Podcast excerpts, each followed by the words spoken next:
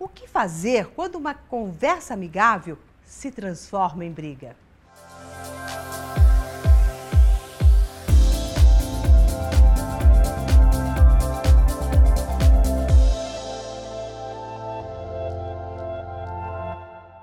Olá, eu sou Maura de Albanese e hoje nós vamos conversar sobre as brigas que acontecem quando você não tem intenção de brigar. Pelo contrário, você quer conversar, dialogar, chegar em algum consenso, mas de repente o negócio pega fogo e parece que aquela conversa amigável realmente se transformou numa batalha e num campo de guerra. E o que será que acontece né, com a gente e com o outro quando isto se sucede? Na realidade, quando as pessoas começam a brigar e a falar, você pode perceber que se alguém perguntar assim, mas por que, que vocês estavam brigando? Ou por que, que isso aconteceu?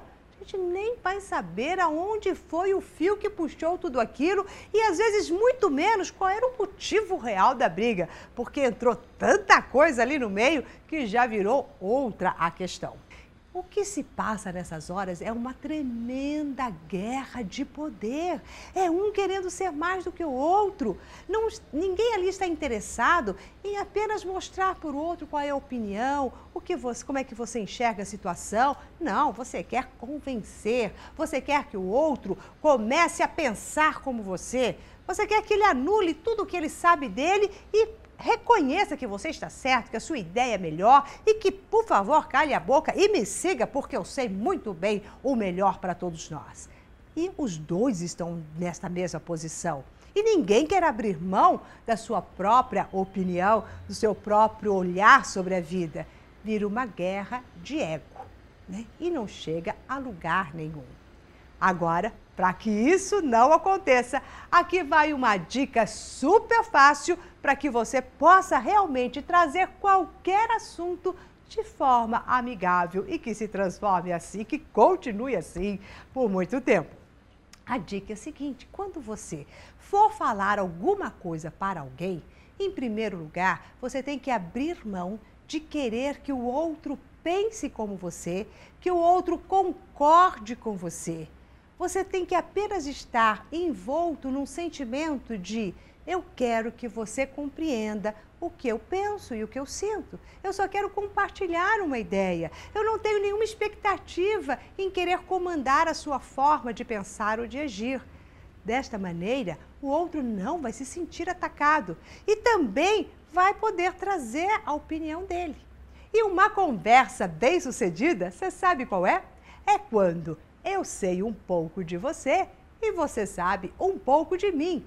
Neste chega, se chegarmos neste ponto, podemos dizer: "Uau, como valeu a pena conversar com você". Agora, normalmente, a gente entra para a conversa não para saber do outro, mas para que o outro faça o que nós queremos. É aí que começa as grandes brigas e que transforma tudo numa tragédia muito grande. Então, aqui vai a dica: dialogar né? Trazer o que você quer sem expectativa nenhuma do que o outro venha a aceitar, a concordar e a mudar a forma dele pensar para pensar como você. Então, use todo o seu arsenal de conhecimento para se expor. É uma exposição sua para o outro e uma exposição do outro para você. E ponto final. Aí continuamos amigos. Eu sei de você, você sabe de mim. Eu não tenho a pretensão de comandar você, de impor você. Às vezes a gente até fala assim, nossa, mas você é cabeça dura, você não, não, nada entra nessa cabeça, quer dizer, nada entra não. A minha ideia não está entrando na sua cabeça. E aí que vai todas as nossas discussões. Bom, então, na próxima discussão, no próximo é, conversa que você tiver, lembre-se disso. Mantenha essa postura de apenas compartilhar as suas ideias e de receber a ideia do outro. Saia do tamanco, saia dessa guerra de quem sabe mais que tudo se harmoniza. Bom, se você gostou desta dica, compartilhe com seus amigos. E também, se você ainda não faz parte da, do nosso coach semanal, aqui na tela tem um link que você pode clicar e receberá os nossos vídeos e as nossas dicas todos os dias. E tudo isso nós realizamos para que você possa despertar o seu poder mental, a força dos seus talentos e viver a vida que você ama. Até mais!